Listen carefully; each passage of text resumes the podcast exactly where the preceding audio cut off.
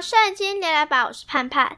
今天是陪你读圣经要讲的地方，在创世纪第二十四章第十到二十七节。如果您手边有圣经的话，可以跟我一起读。我们先读经文。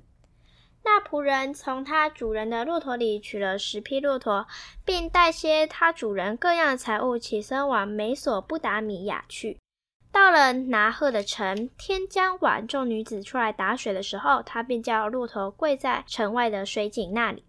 他说：“耶和华我主亚伯拉罕的神啊，求你施恩给我主人亚伯拉罕，使我今日遇见好机会。”我见今站在井旁，城内居民的女子们正出来打水。我向哪一个女子说：“请你拿下水瓶来给我水喝。”她若说：“请喝，我我也给你的骆驼喝。”愿那女子就做你所预定给你仆人以撒的妻。这样，我便知道你施恩给我主人了。话还没说完，不料利百加肩头上扛着水瓶出来。利百加是比土利所生的，比土利是亚伯拉罕兄弟拿鹤妻子密迦的儿子。那女子容貌极其俊美，还是处女，也未曾有人亲近她。她下到井旁，打满了瓶，又上来。仆人跑上前去迎接她，说：“求你将瓶里的水给我一点喝。”女子说：“魔主，请喝。”就急忙拿下瓶来，托在手上给他喝。女子给他喝了，就说：“我在为你的骆驼打水，叫骆驼也喝足。”他就急忙把瓶里的水倒在草里，又跑到井旁打水，就为所有的骆驼打上水来。那人定睛看他，一句话也不说，要晓得耶和华赐他通达的道路没有。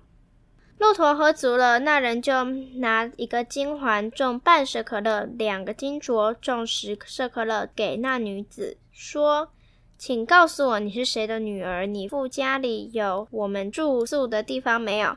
女子说：“我是密家与拿鹤之子比土利的女儿。”又说：“我们家里足有粮草，也有住宿的地方。”那人就低头向耶和华下拜，说。耶和华我主亚伯拉罕的神是应当称颂的，因他不断以慈爱诚实待我主人。至于我，耶和华在路上引领我，只走到我主人的兄弟那里。这就是今天的经文。先讲背景：那时亚伯拉罕的儿子以撒已经渐渐长大，是要娶妻子的时候了，所以亚伯拉罕就派他的仆人回到他的本地本族去。要为以撒找一个妻子。这段经文中，我们有三个可以向老仆人学习的地方。第一个是在第十二到十四节，在遇到困难或者是重要的事情的时候，第一件事就是向神祷告，仰望神。我们在遇到各样事情的时候，也都可以向神祷告。第二个是在第十节。他一听到亚伯拉罕要托付他这件事的时候，他就急之即行，立刻去做了。而且他很忠心，他找到利百加以后才回来，不会因为路途很辛苦就中途放弃。最后一个是在第二十七节，他在事情完成的时候呢，也立刻的感谢神，向神祷告。其实，即便日情没有如我们所愿的那么顺利，也可以向神祷告，感谢他，因为神的心意是最美好的。还有一点是我们可以向利百加学习的，为十匹骆驼打水是那么的辛苦，但他还是做了。他愿意接待远处来的客旅，就像圣经另一边也有说，在希伯来书十三章二节。不可忘记用爱心接待客旅，因为曾有接待客旅的，不知不觉就接待了天使。所以我们可以常常的接待客旅，这是好的。那个老仆人并没有要他帮十匹骆驼打水，他只有求他把瓶里的水给那个老仆人喝一点点而已。他却又多做了，帮了十匹骆驼打水，而且那是一件很辛苦的事。你们有没有发现呢？老仆人在一开始第一次祷告的时候，有跟神求印证。求印证是可以的，但是主权要在神那里，不能强迫神要用什么印证哦。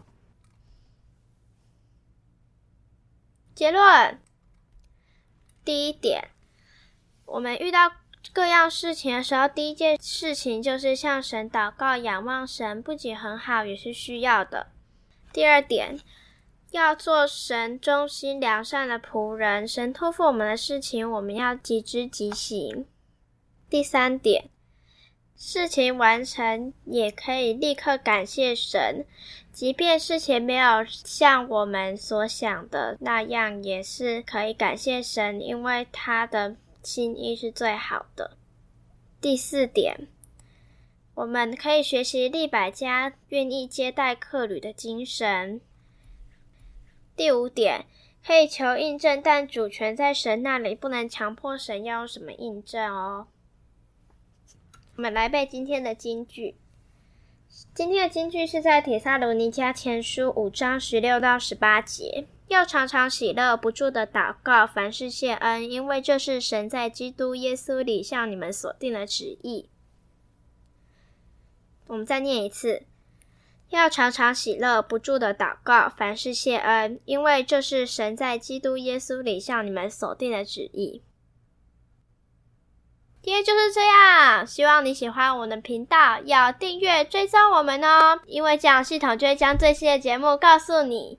也可以分享给你周遭的好友们，留言告诉我你最真实的想法。这里是圣经聊聊吧，我是盼盼，我们下次见，拜拜。